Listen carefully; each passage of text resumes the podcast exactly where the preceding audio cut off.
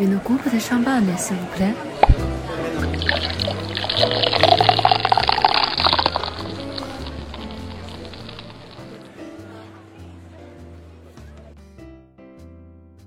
喜马拉雅的听众朋友们，大家好，这里是宾客文化，我是法国办公室的刘映彤。今天我来跟大家分享如何用香槟获得完美的用餐体验。都说香槟是最百搭的佐餐酒，可是当你想要用香槟来配餐时，你知道如何选择吗？在一些餐厅，酒单上常常有多达百款的香槟。如果是完全不懂葡萄酒的朋友，翻开酒单一定会一脸懵，发现自己只能认出上半这个词。别慌，今天就来告诉你如何在餐厅点香槟，并通过香槟来获得更加完整的用餐体验。一、选择香槟。当我们翻开酒单时，不要被一长串的酒款信息吓到，再复杂的酒单。也无外乎由以下几部分构成：酒款名称、产区、无年份香槟或年份香槟、杯麦或瓶麦、价格，有时还会有葡萄品种信息、香槟类型以及香槟的子产区。所以，打开酒单，你需要做的第一件事就是找到其中的商办香槟部分。如果酒单中没有单独的商办香槟，那么它一定在 sparkling wine 起泡酒当中。那么如何挑选到一款心仪的香槟呢？首先，我们需要知道酒单上都给了我们哪些信息。在酒款名称里，通常会标注香槟的类型，Blanc de Blanc 指的是白中白香槟，通常为百分百的霞多丽酿造。也可以是由香槟区的其他法定白葡萄品种酿成。通常来说，白中白香槟酸度高，口感清爽，酒体轻盈，带有独特的矿物感，适合搭配海鲜、鱼类等食物。Blanc de Noir 指的是黑中白香槟，是由黑皮诺 （Pinot Noir） 和莫尼耶 （Meunier） 混酿。或单一品种酿制的香槟，通常来说，果香更加浓郁，甚至会有红色水果的味道，结构感强，也更有力道，与口味相对重一些的北方菜系、偏咸或者辣的菜品更加合拍。Rosé 指的是桃红香槟，混酿桃红香槟 h o s e d e s s e m b l a g e 颜色淡雅通透，酒体轻盈。而净皮桃红香槟 Rosé de c i n e 酒液颜色偏深，芳香浓郁，口感强劲，略有单宁，甚至可以搭配红肉等乍看上去无法配香槟的食物。不过，由于许多香槟都是不同品种的混酿香槟，只盯着白中白或者是黑中白来判断也会时常失效。所以我们需要记住的根本点。就在于不同葡萄品种的属性。以最简单直接的方式来说，霞多丽葡萄可以提供清爽的矿物感，黑皮诺葡萄则有着更丰富的结构和红色水果香气，而莫尼耶葡萄会给香槟带来更加奔放的果香。无论是什么样的混酿香槟，只要你记住了这样的原则，配合酒单上标注的。或是侍酒师告知的混酿品种比例，自然就能在心中做出一个预判。了解了基础的分类，下一步就是看看酒款名称 “Still” 目录下有没有对于香槟补糖量的标注。香槟按照补糖量由少到多分为以下七种，体现在口感上就是从不甜到甜。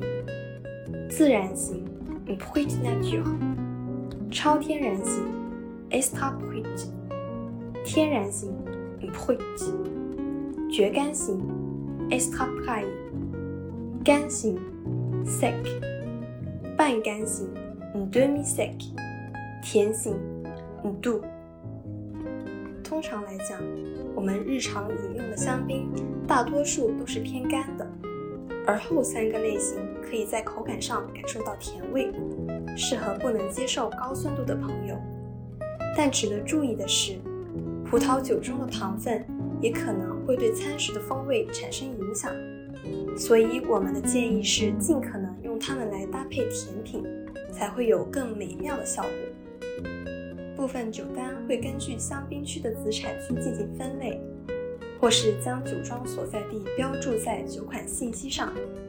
不过，如果你是刚刚入门的爱好者，其实并没有必要特别去关注这一部分信息，因为他们无法为你提供最直接的寻酒参考。但是，如果你想要更深入的了解香槟区，也可以通过下面这篇文章来了解不同子产区之间的风土差异，那些藏在四大香槟子产区的风土秘密。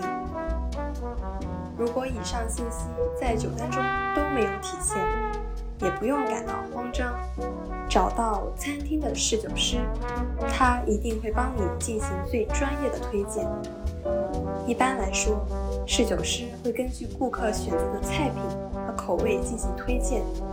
你需要做的是尽可能清晰地描述自己的口味偏好，比如是否喜欢高酸度，是喜欢奔放的果香，还是相对内敛的。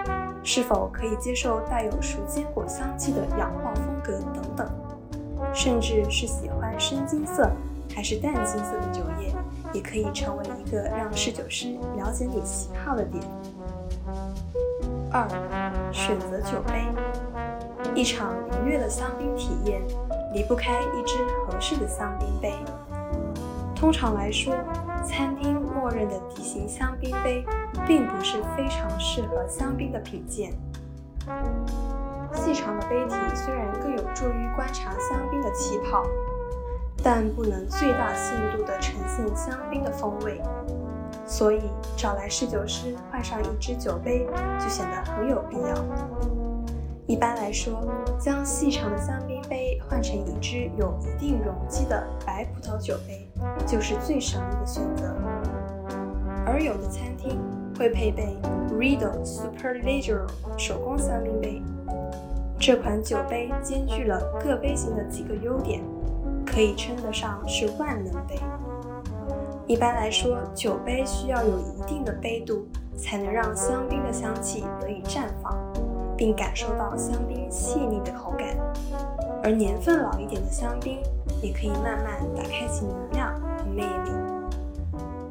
如果你有兴趣，可以在餐厅让侍酒师帮忙分别找来白葡萄酒杯和笛形杯进行香气对比，就会瞬间发现两者对香槟的影响。所以说，为了增加在用餐时的餐酒搭配体验。请先对侍酒师说：“请帮我把底型杯换成白葡萄酒杯吧。”三、选择侍酒师。如果想让你的香槟体验不留遗憾，那一定不要放过侍酒师。他们熟悉各个产区的葡萄酒特点，并对餐酒搭配有所研究，还了解最基础的适饮温度等等。所以，请他们来做推荐是不会错的。那么，如何看出一个侍酒师是否专业呢？我们可以通过一套固定的服务流程来判断。首先，为了保证最佳饮用温度和开瓶时的安全，香槟在开瓶以前应被置于冰桶之中。香槟的最理想试酒温度为八到十二摄氏度。较甜的香槟。试酒温度要相对降低，以平衡酸度，减少甜腻感；而成年香槟试酒温度要相对较高，通常在十到十二摄氏度，以便于香气缓慢的释放。在需要打开时，试酒师会将香槟从冰桶中取出，并使用口布擦拭酒瓶外的水珠。之后，向客人确认是否为正确的点单酒款。确认过点单酒款之后，就到了开香槟的环节。要注意，在开瓶的过程中，无论如何转动香槟瓶，侍酒师要保证酒标始终朝向客人。开香槟的正确方法是：一只手扶稳瓶子，使其不能随意移动；按照瓶口的划线，将锡箔拿掉。接下来，一只手的拇指一直按住瓶塞，另一只手将铁丝帽旋转五点五到六圈，然后一只手压住瓶塞，另一只手托住瓶底，并转动瓶身。当感觉塞子快要出来的时候，需要让香槟塞轻轻倾斜，使瓶内的气先散出，直到听到一声轻轻的“噗”的一声，也就是我们常说的少女的叹息，香槟就被打开了。如果在这个过程中你听到了“砰”的一声，甚至香槟塞弹出，那么这样的侍酒服务就是有问题的。开瓶后，侍酒师需要使用干净口部的一角对瓶口内部进行擦拭，这是由于老年份香槟可能会有些沉淀在瓶口内壁。之后瓶口外侧再擦拭一圈，然后侍酒师需要先倒一小杯进行品尝，确保酒的状态和温度都没问题。就可以给客人试酒了。一般来说，侍酒师需要先为点酒的客人倒上一点，以方便客人确认酒款是否有问题。需要注意的是，这对检验侍酒师的服务来说是非常关键的一步。不过对客人来说，这个步骤并非是确认这款酒是否是自己喜欢的，只要酒款没有质量上的问题。理论上来说，都是不可以再退换的。这期分享就到这里，希望大家都能获得美好的用餐体验。